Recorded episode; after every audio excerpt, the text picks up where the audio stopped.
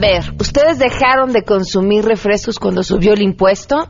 ¿A quién beneficia cobrar más? ¿A aquellos que tienen que bajar de peso por el tema de las bebidas azucaradas? ¿O realmente, pues nada más Hacienda? Y así de eso platicaremos hoy en una mesa. Si hablamos de una botella de 600 mililitros, que es lo que la gente consume más en México, son seis cucharadas de azúcar. Además, tenemos buenas noticias, por supuesto, el resumen de lo más importante hasta el momento y muchas cosas más, así que quédense con nosotros así arrancamos hoy a todo terreno.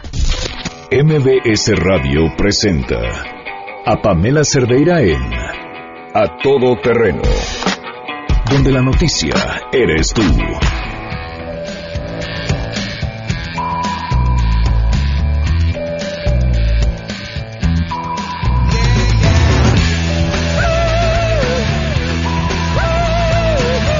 Con actitud de miércoles, gracias por acompañarnos este miércoles 26 de octubre del 2016. Son las 12 del día con 8 minutos.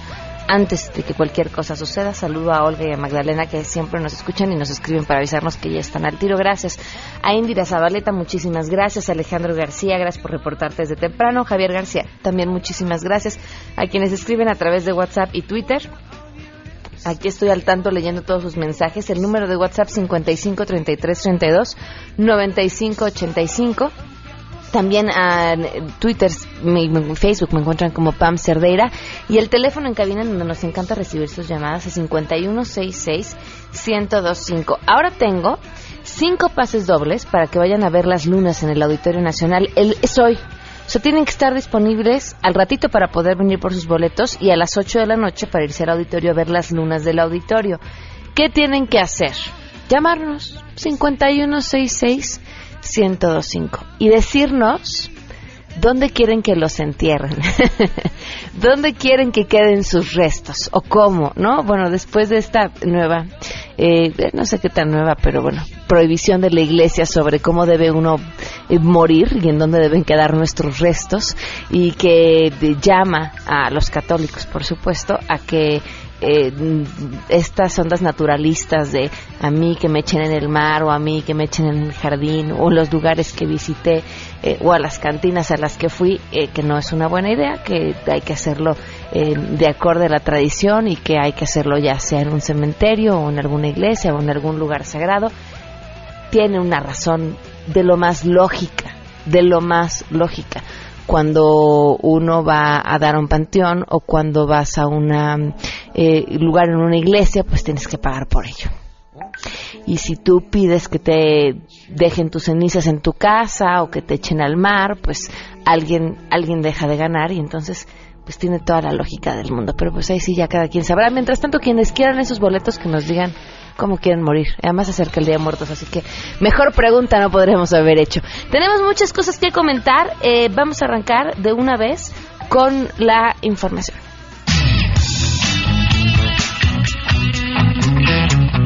Gracias. Este miércoles el presidente de México, Enrique Peña Nieto, inicia una visita de Estado a Colombia y también participará en la cumbre de la Conferencia Iberoamericana. De acuerdo con datos de la Presidencia de la República, el político mexiquense saldrá en el avión presidencial José María Morelos y Pavón a las 19 horas, luego de participar en la Asamblea General del IMSS. Primeramente viajará a Bogotá, donde a invitación del presidente Juan Manuel Santos encabezará con su comitiva una visita de Estado en la cual se incluyen los actos protocolarios de reuniones, firmas de acuerdos e intercambio de condecoraciones. Posteriormente, los días 28 y 29, el jefe del Estado mexicano se trasladará a Cartagena de Indias, también en Colombia, donde participará en la cumbre iberoamericana y también los temas a tratar ahí serán juventud, emprendimiento y educación. Hay que mencionar que Colombia es el segundo socio comercial de México en América Latina y el Caribe y el primero de la Alianza del Pacífico. A su vez, México es el tercer socio comercial para Colombia después de Estados Unidos y China. El reporte que tengo, buenas tardes.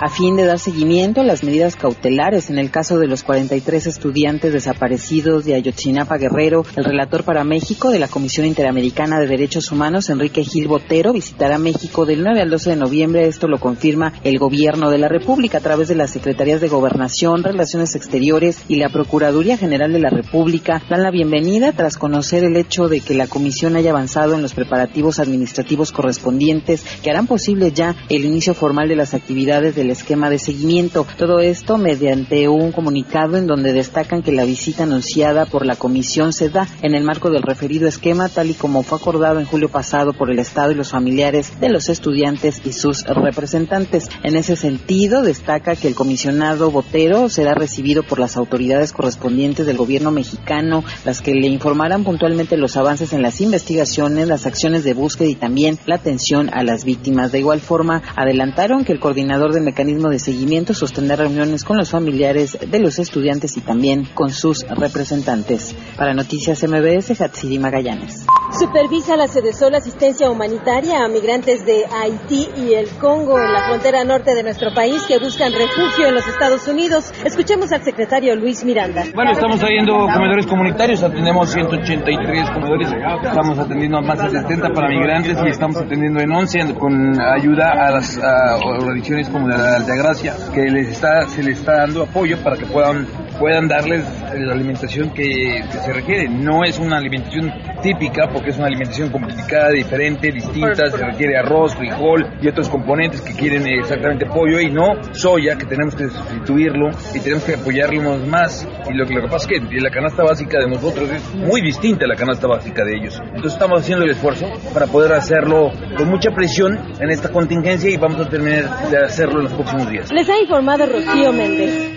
En el marco de la discusión del paquete presupuestal del 2017, es decir, de cómo se repartirá el dinero que la Federación tendrá el año entrante, la Cámara de Diputados volvió a ser escenario de protestas al interior del recinto, con una puesta en escena casi teatral, alusiva al Día de Muertos, en la que salieron a relucir las figuras de Emiliano Zapata, Lázaro Cárdenas y el pueblo representado por una señora que gritaba ¡ay mis hijos! Los perredistas pues prácticamente gritaron ¡ay mi presupuesto! Hicieron notar que sin el respaldo necesario, los ciudadanos van a sufrir las consecuencias por la falta de partidas presupuestales para las alcaldías del país. En este marco, alcaldes y diputados, también militantes perredistas, exigieron a defender el presupuesto destinado a obras en las alcaldías en el país.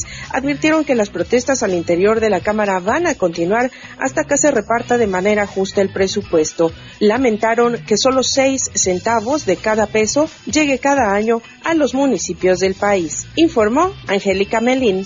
El jefe de gobierno de la Ciudad de México, Miguel Ángel Mancera, anunció que abrirán la autopista Urbana Sur hasta que constructores y concesionarios le entreguen un documento en donde le indiquen que está lista para operarse, lo que podría darse este jueves o antes del Día de Muertos. Durante su participación en el foro Desafíos de Infraestructura para el Futuro de la Ciudad de México, indicó que la capital es la más interesada en abrir, pero no por el acto protocolario, sino por el tránsito que va a desahogar en la zona de San Fernando para la salida a la autopista México-Cuernavaca. Explicó que ya han esperado desde septiembre, por ello van a verificar que no existan baches o inconvenientes. Porque si no, lo vamos a abrir y entonces mañana me voy a encontrar con que hay baches o que a alguien se le reventó la llanta o que alguien tuvo un contratiempo. ¿Para qué?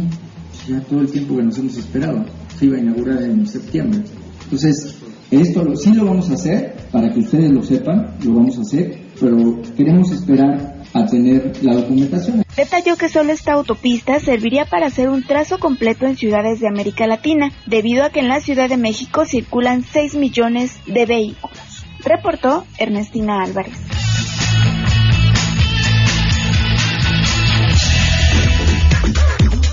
12 del día con 15 minutos.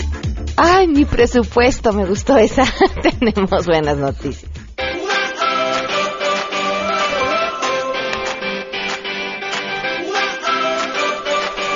Hoy la portadora de buenas noticias es la diseñadora mexicana Carla Fernández. Ella presentó en Nueva York su colección Primavera-Verano 2017 con prendas elaboradas de mano de artesanos indígenas mexicanos que resaltan la estética de los pueblos originarios. Se llama Danzas y Ceremonias, esta colección que fue presentada pues justamente esta semana en un acto copatrocinado por el Instituto Cultural de México en Nueva York eh, y con eh, coreógrafos, porque además hubo un grupo de bailarines y fue así como se desplegaron los diseños creados por los artesanos de Guerrero, Puebla, Oaxaca, Hidalgo y el Estado de México que retoman aspectos eh, tradicionales de los chamanes, así como danzas y prácticas rituales. Eh, ella dice que en las montañas de Chiapas, las costas de Oaxaca, los desiertos del norte se desarrolla desde hace siglos una creatividad muy diferente, divertida y elegante, que es una combinación muy difícil de obtener en moda, así como una técnica de alta costura. Es cierto, miren, ahora que hemos tenido chance de, estar cerca de lo que están haciendo los artesanos y que además hay una serie de, movimientos interesantes. Esta semana también se conocía la, la noticia de que esta marca Hermenegildo Seña estaba haciendo cursos para artesanas indígenas sobre moda, cursos, ¿eh? O sea, no, no, no las estaban utilizando para hacer sus bodas, estaban dando cursos justo aquí en la Ciudad de México para que estas artesanas eh, pudieran aprender sobre ciertas técnicas del mundo de la moda y aplicarlas a los diseños que ya están haciendo. Lo que era una pena era que, a pesar de que había un apoyo, pequeño apoyo económico, para que estas mujeres pudieran asistir porque el traslado era una bronca, eh, son pocas las que están tomando este curso, porque bueno, habla mucho más allá de la disposición de la marca primero y de las mujeres del tiempo que implica atender estos cursos, sino que pues la mayoría de ellas se encuentran en lugares alejados, sobre todo de la ciudad y trasladarse son un chorro de temas, ¿no? No nada más es como llego, es si tengo familia, que la mayoría de ellas lo tienen, eh, la maternidad inicia en edad mucho más temprana en las comunidades indígenas. Entonces, ¿en dónde dejo a mis hijos? ¿Qué hago con mi familia? El día que asisto, asisto al curso no trabajo. Y todo eso que implica un esfuerzo mayor. No son muchas las que están tomando este curso, pero, pero las que son, que es importante, yo creo que con un trabajo de estos con una sola persona que se vea beneficiada vale la pena, eh, seguramente estarán aprendiendo cosas que después ellas transmitirán a sus eh, compañeras, a su comunidad y por supuesto a las generaciones que les sigan. Así que felicidades a todos quienes hacen estos esfuerzos desde diferentes trincheras.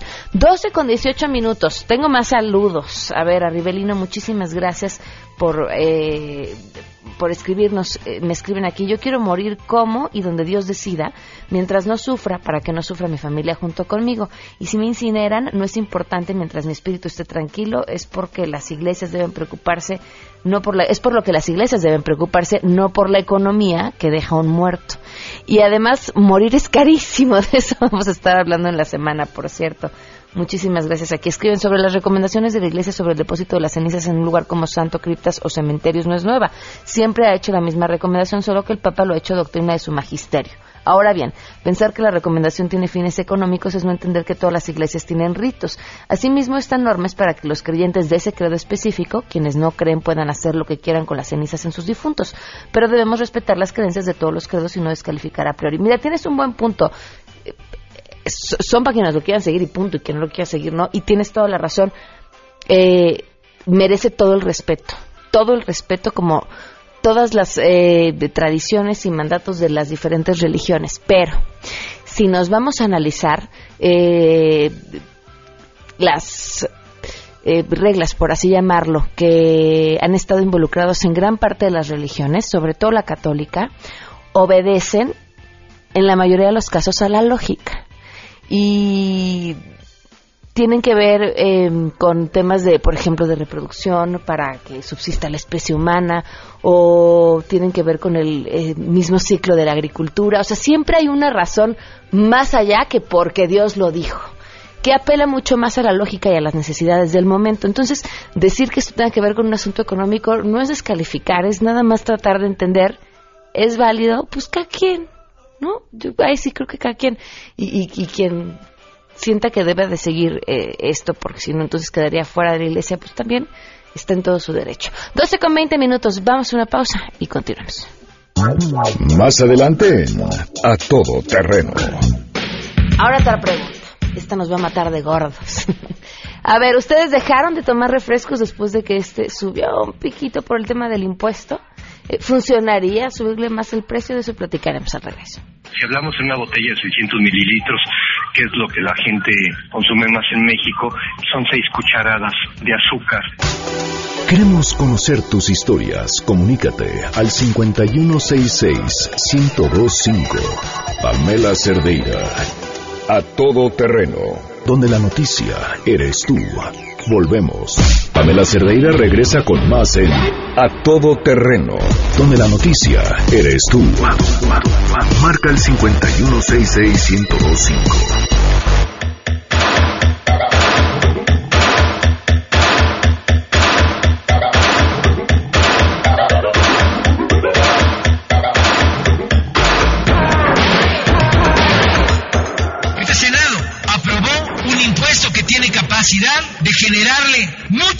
De pesos al erario público y que se pueden convertir en mayor acceso a agua potable, en bebederos para niños, en políticas públicas que transformen la cultura alimentaria de nuestro país.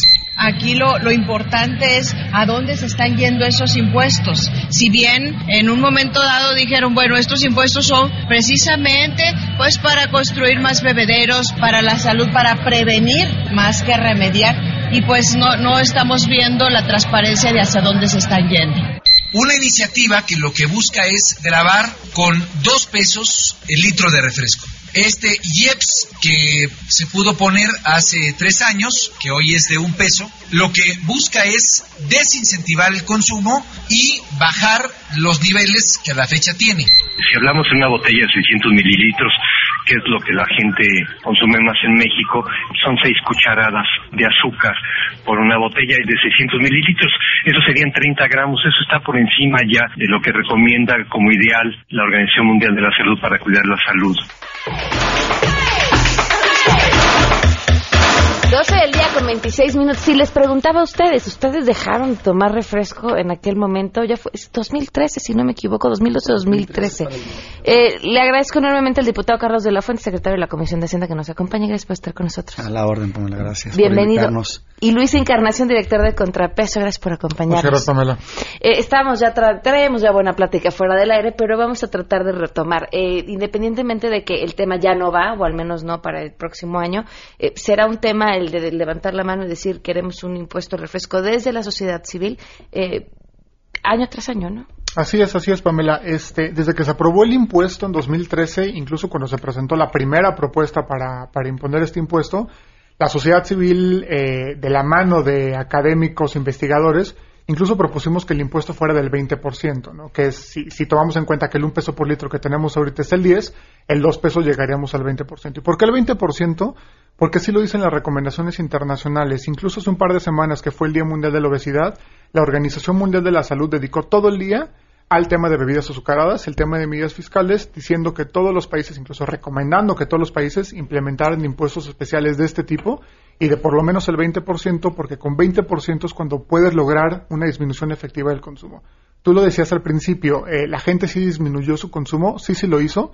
Ya hay un estudio y diversos estudios y revisiones por parte del Instituto Nacional de Salud Pública que señalan que para 2014, que fue el primer año, hubo una reducción de 6%, en 2015 hubo una reducción del 8%, y lo que va de 2016, los primeros seis meses, una reducción del 10-11%. Entonces, el impuesto está funcionando, no podemos cerrar los ojos a ello, sin embargo, queda un tema pendiente, que es el uso de los recursos. Entonces, por un lado, ya logró el objetivo, que es disminuir el consumo, ahora tenemos que seguir presionando, ahora que viene ya la discusión del, tema de presupuesto, que los recursos recaudados, o por lo menos el 30%, como incluso hasta personas de Secretaría de Salud Federal lo han dicho, que por lo menos el 30% sí se destine para programas de prevención, acceso al agua potable y acceso al agua potable en tres lugares específicos, escuelas, espacios públicos y zonas rurales.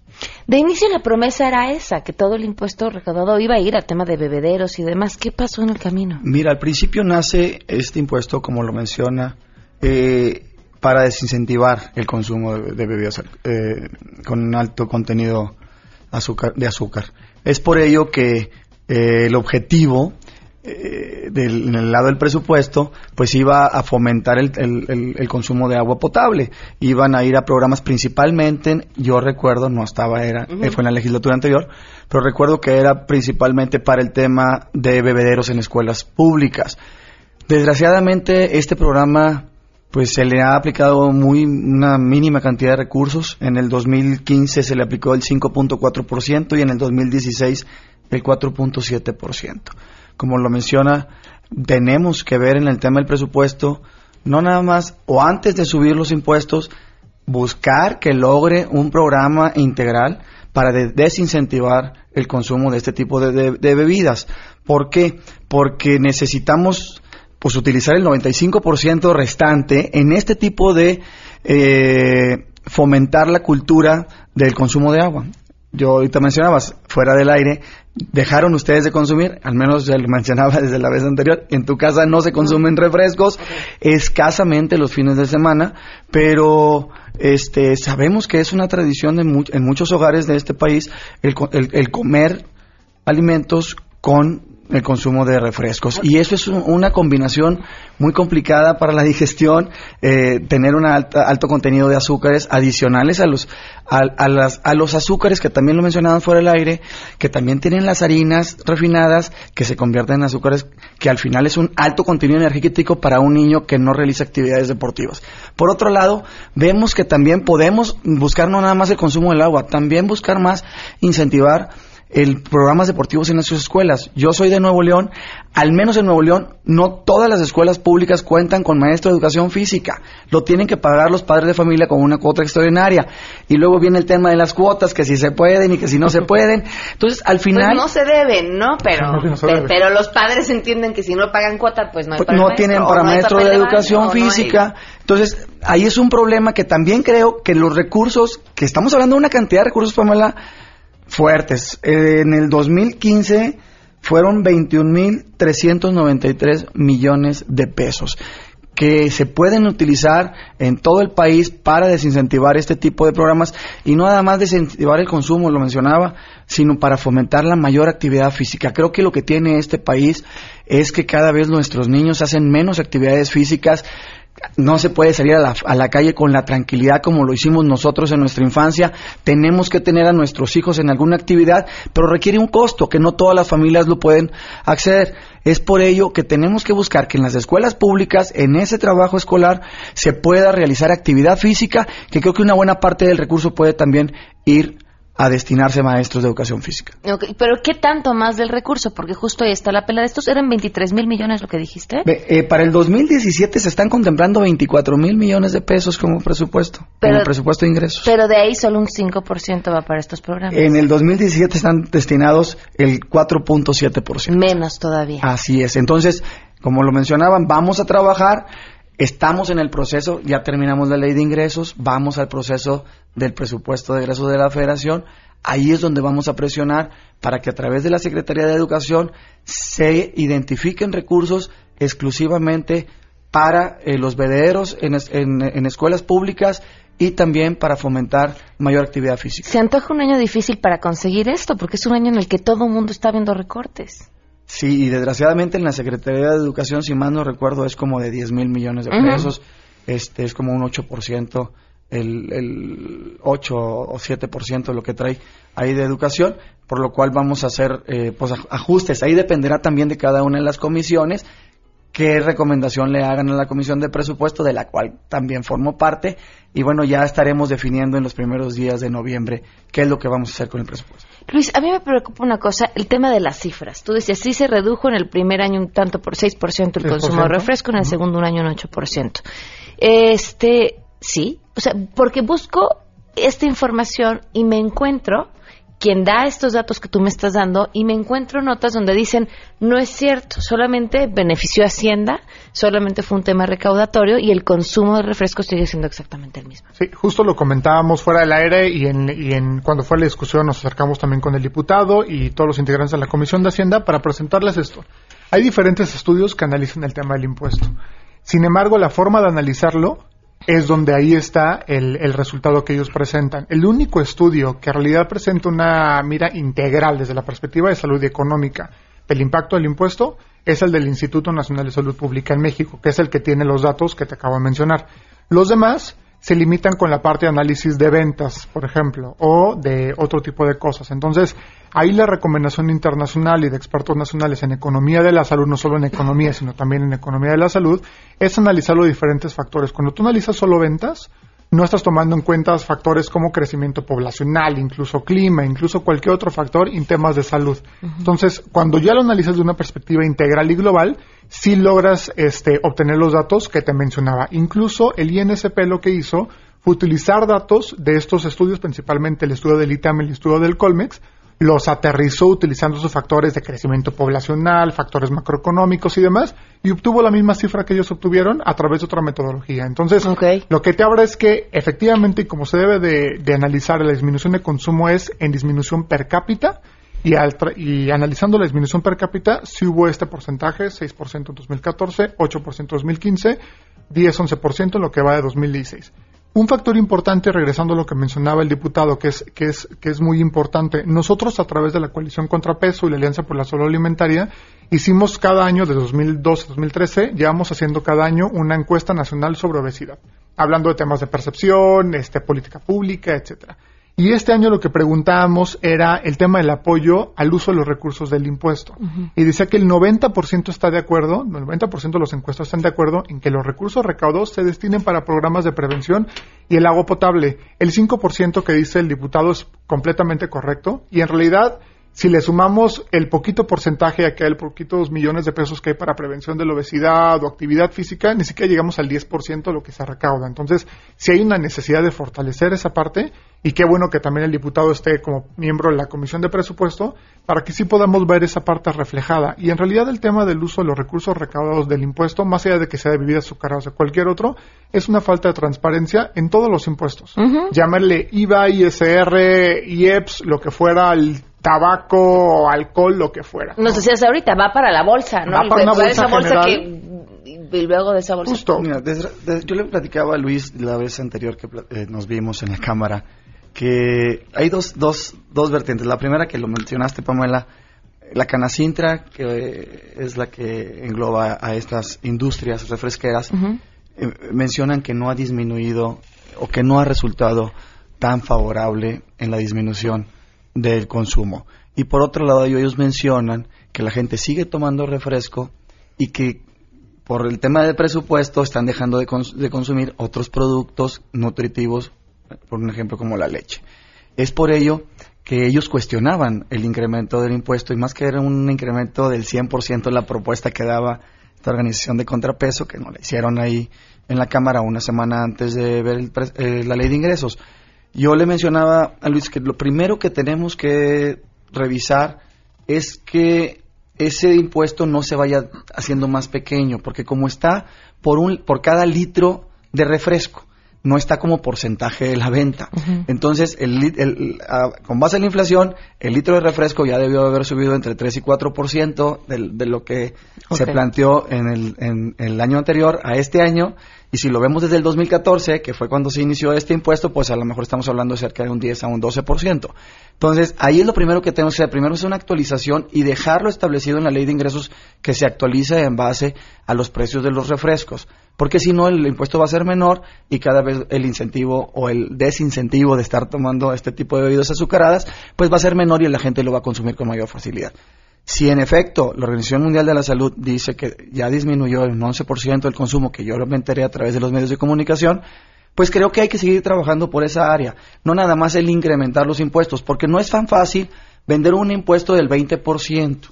¿Qué ha pasado en otros, en otros, en otro tipo de eh, mercados o en otro tipo de industrias, perdóname? En el tabaco se incrementó el impuesto del IEPS hace, creo que fue en el, eh, a mediados de los noventas o finales de los noventas y entró producto ilegal al país. Entonces empieza a haber una competencia desleal en el tema del tabaco. Lo mismo sucedió con el alcohol. Hoy por hoy ya tenemos un cerca de un 15% de alcohol ilegal en el país. Yo no quisiera saber que si subimos el IEPS al 20%, como lo está proponiendo Luis y su organización, que el día de mañana tengamos refrescos que entren de manera ilegal al país y entonces vamos a tener un problema eh, de eh, pues no, no vamos a encontrar la solución al problema que estamos proponiendo. Es por ello que los impuestos no deben de ser tan altos si no tenemos una buena mecánica. Nosotros estamos haciendo una propuesta, por ejemplo, en el tabaco y en el alcohol, que una parte de los, ingre- de los ingresos por esos impuestos también vayan destinadas exclusivamente a atacar la ilegalidad de los productos que están ingresando al país. ¿Por qué? Porque si no, no sale contraproducente y desgraciadamente dejamos de incentivar a los productores que están realizando este tipo de productos como el tabaco y el alcohol. No quisiera que el día de mañana nos pasara lo mismo con el refresco. Creo que lo primero que debemos de encontrar la primera propuesta no debería ser tan agresiva, sino que deberían ser propuestas de largo plazo. Otra propuesta que yo le, le propuse a Luis durante este proceso que ya vivimos era que lo, lo plantearan a dos pesos como un objetivo, pero írselo llevando a lo mejor paulatinamente en cuatro o cinco años a llegar a dos pesos, pero para que el consumidor final no lo viera tan agresivo de un, de un año con otro.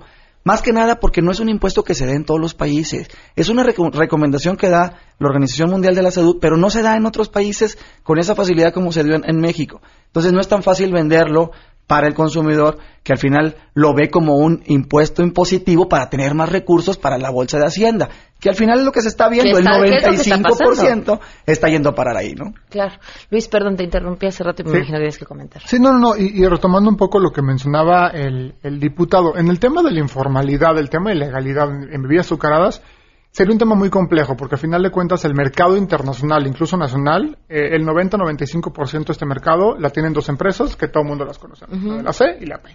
Entonces sería muy complicado que llegaran productos ilegales a México, básicamente serían aquellos productos que venden en otros países y los traen ellos aquí. Eso sería la forma. Entonces, eh, creo que la, forma de ver este tipo de este tipo de propuestas y, las recomendaciones que hacen a nivel internacional la Organización Mundial de la Salud, la Organización Panamericana de la Salud, son recomendaciones que paulatinamente van a surgir. A final de cuentas, en tabaco, cuando hace, creo que este año o el siguiente año, el, el impuesto, el primer impuesto a tabaco cumple ya 10 años en México.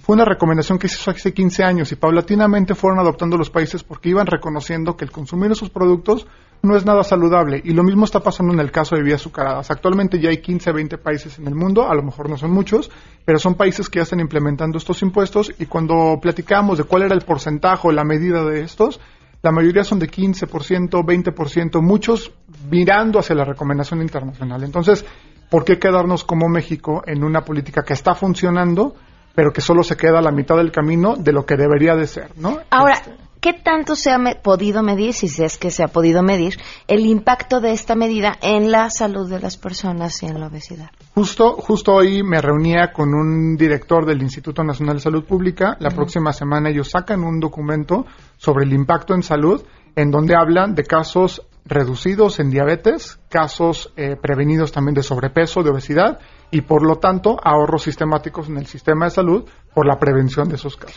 A, mí me preocupa, y no es que quiera ser defensora del diablo o del refresco en este caso, pero uno como buena mujer que de repente vivimos a dieta, tú vas a una tienda de la esquina, la que quieras, y dices, tengo hambre, se me antoja algo, no encuentras opciones. ¿eh? Sí, no o sea, probablemente donde haya refresco vendan agua, y digo probablemente, porque si encontramos en el pueblo más remoto de nuestro país, seguramente encontraremos refresco y no sabemos si hay agua. Refresco sí. Pero además en el tema del alimento, que debe ser una importante parte de la ingesta calórica, no hay opciones. Malas maquinitas, cualquier maquinita expendedora. Busca algo saludable, no hay. Sí, justo, y era ahorita, antes de iniciar, también platicamos con el diputado de qué hacemos más allá de la coalición Contrapeso, desde la Fundación Miete, de la cual soy director, que trabajamos en, en temas de prevención. Justo es eso, el cómo generamos ambientes saludables para todos, hablando de temas de accesibilidad y disponibilidad. El problema, tú lo acabas de escribir perfectamente, cualquier persona sale a la calle y no encuentra opciones saludables para comer, no encuentra agua potable de manera gratuita o disponible ya sea en un bebedero, en un parque o algo así, ¿no? Entonces, la idea es trabajar de manera conjunto y hacia allá es donde tenemos que empezar a trabajar las políticas y programas en temas de prevención de la obesidad, ¿no? O sea, nosotros estamos plenamente conscientes que un solo impuesto o una sola medida, una sola política no va a atacar el problema, definitivamente no. Pero si le vas sumando diferentes factores, ahí es donde vamos a poder encontrar realmente la solución y obviamente se necesita de voluntad política, mucha mayor apertura por parte de los tomadores de decisión y con apoyo obviamente de la sociedad civil, más allá de las organizaciones, de la sociedad en general, ¿no? Y por ejemplo, nosotros específicamente, saliendo un poco del tema, tenemos un proyecto que se llama Restaurantes por la Salud, en donde la idea es acercarnos con ese tipo de establecimientos para que sí tengan opciones saludables en todo, o sea, desde medias porciones, acceso a agua potable, etcétera, etcétera, etcétera. Entonces, la idea sí es trabajar de manera en conjunto, de manera integral y multidisciplinaria para poder generar estos ambientes, porque al final de cuentas, si tú pones a una balanza la actividad física con la alimentación, el 70% es la alimentación y el 30% es la actividad física. Por más que tú hagas, tú, yo sé que tú eres súper deportista. Tú corres, este, Si todo. no haces dieta, no importa la cantidad de ejercicio que hagas. Sí, definitivamente. Entonces, tú corres media hora, caminas media hora, algo así, ¿quemas tus 100 calorías? Ujú, 100 nada. calorías, y eso en realidad es lo que te No puede dar. Déjate un refresco, un refresco, unas donitas o algo así. Entonces, si le vas acumulando, no hay manera que quemes absolutamente todo lo que te consumes. ¿no? Entonces, esa parte de balance a veces es un mito muy fácil de comprar, pero no es tan real y por eso es necesario hacerlo completo, ¿no? O sea, fomentas la buena alimentación, pero también fomentas la actividad física, como lo, bien lo dijo el diputado. Claro. Pues les agradezco mucho que nos hayan acompañado. Vamos a estar al pendiente qué tanto de ese 4.7% puede irse. Podemos incrementar. Claro, y, y creo y creo que sí tendré que ir mucho mucho más allá de los deportes en las escuelas, eh, La del agua cultura, potable. fomentar la cultura, la alimentación sana, que es lo que platicaba con Claro. antes de entrar al aire. Muchas gracias, eh, diputado Carlos de la Fuente, Gracias. gracias. Muchísimas gracias. Y Luis Encarnación, muchas gracias. Gracias, Pamela. Son las 12 con 45, volvemos. Pamela Cerdeira es a todo terreno. Síguenos en Twitter, arroba Pam Cerdeira. Regresamos. Estamos de regreso. Síguenos en Twitter, arroba Pam Cerdeira. Todo terreno, donde la noticia eres tú. Continuamos.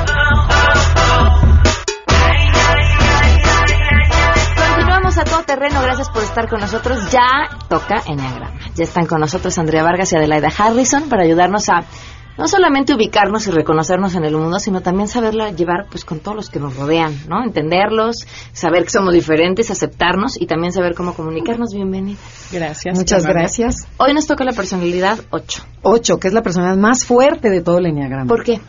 Porque desde su presencia tiene una energía enorme. Esto tienen como respiran doble. Ok. Ok. o sea, Pertenece a- roban aire. Tienen como dos baterías. Sí. Es que pertenece a la triada visceral del Ajá, cuerpo y es el que más manifiesta la energía del cuerpo. Ok. Entonces son esas personas que de verdad entran a un salón y se nota su presencia, usan doble pila, haz de cuenta. ¿no? Ok.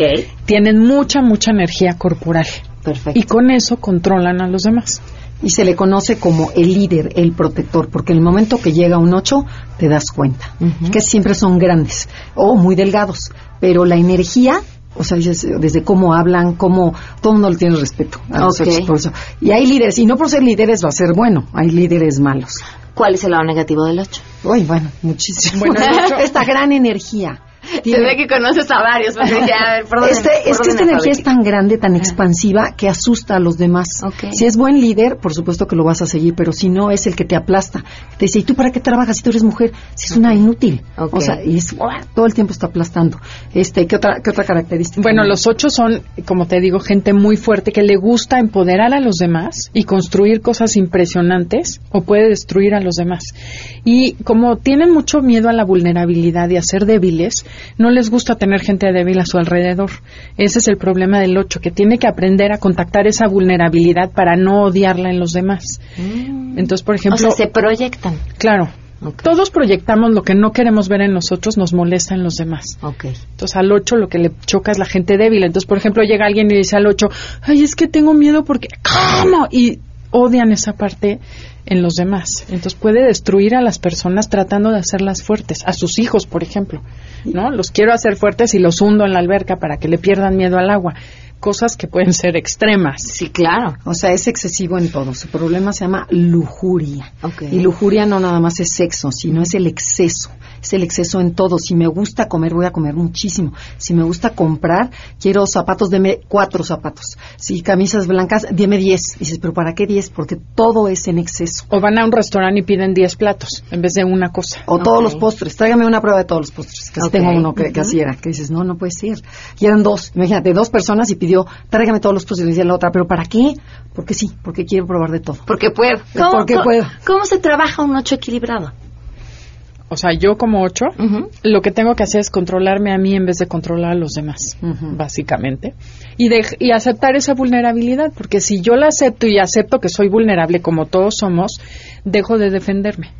Porque el 8 mientras más vulnerable se siente más agresivo es. Okay. Entonces, si aprendo yo a ver esa parte y a controlarme, se vuelven personas encantadoras Sí, y- que empoderan a todo el mundo. No, y cuando un ocho está de buenas, es bueno, o sea, te motiva, gritan, ah, pero es vamos a trabajar, se logran, porque logran muchísimas cosas. Por ejemplo, tenemos uno negativo, Donald Trump.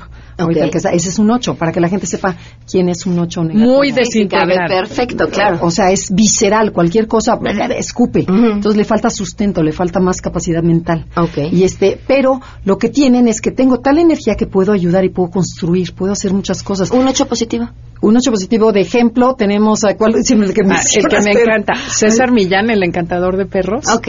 Esa es una manera de manejar tu energía para ser el líder. Ok. Son líderes maravillosos y son natos, les gusta ser líderes, pero el chiste es saber encauzar la energía positivamente. No, y hay varios, hay varios, pero siempre, siempre se nos van. O sea, y no, no hay tantos famosos, pero este, hay varios famosos, de este, ocho sanos. Este está López Tarso, Ajá. es un ocho bastante Ajá. integrado. A ver, actores, este, Churchill, Ok. era un ocho. Ajá, Em, Lupita D'Alessio. Lupita D'Alessio, este, Paquita la del barrio, ese es un ocho, sus canciones eh, son la ocho, doña. desintegrador, Ok. ¿no? O sea, personalidades muy fuertes, muy Ok. asertivas. Fidel Castro. A ver, ¿qué hacer si tienes un jefe ocho? Siempre háblale con oye. la. No, no, no. Es que todo el mundo cree que tenemos que hacerle caso al 8. O sea, que se tengo que decirle sí, sí, sí. No, al 8 eso no le gusta.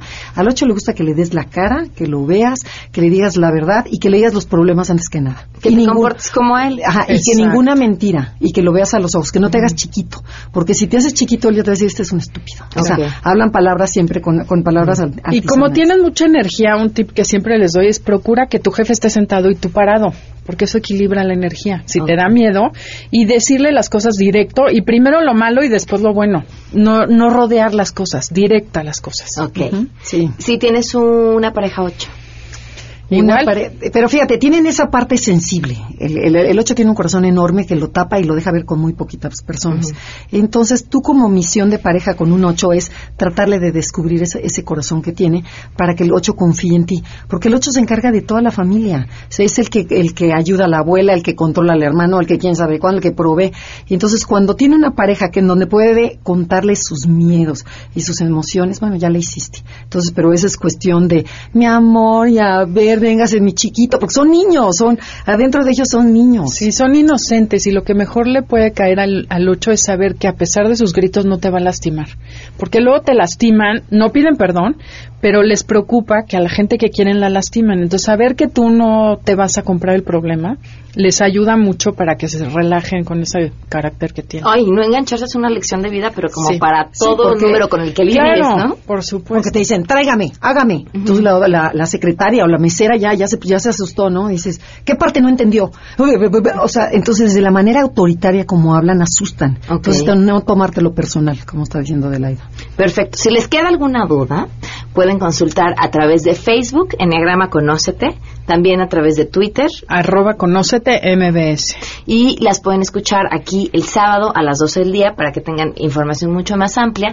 Y además tienen también eh, entrevistas de lo más interesantes con expertos y demás. Y además, y tenemos el libro El Enneagrama ¿Quién soy? en donde vienen las nueve personalidades, que lo pueden encontrar en Gandhi, en, en, En Sanborns, en donde quieran. Pues miren, de una vez lo compran y así cada semana que estén con nosotros también ya se ubican más, ¿no? Seguramente si tienen dudas, se ponen en contacto y aquí se las responden. Muchísimas gracias. A ti, Gracias a ti, Pamela. gracias. Nos vamos, se quedan en compañía de Alejandro Cacho, soy Pamela Cerdeira y esto fue a todo terreno. MBS Radio presentó a Pamela Cerdeira en A Todo Terreno.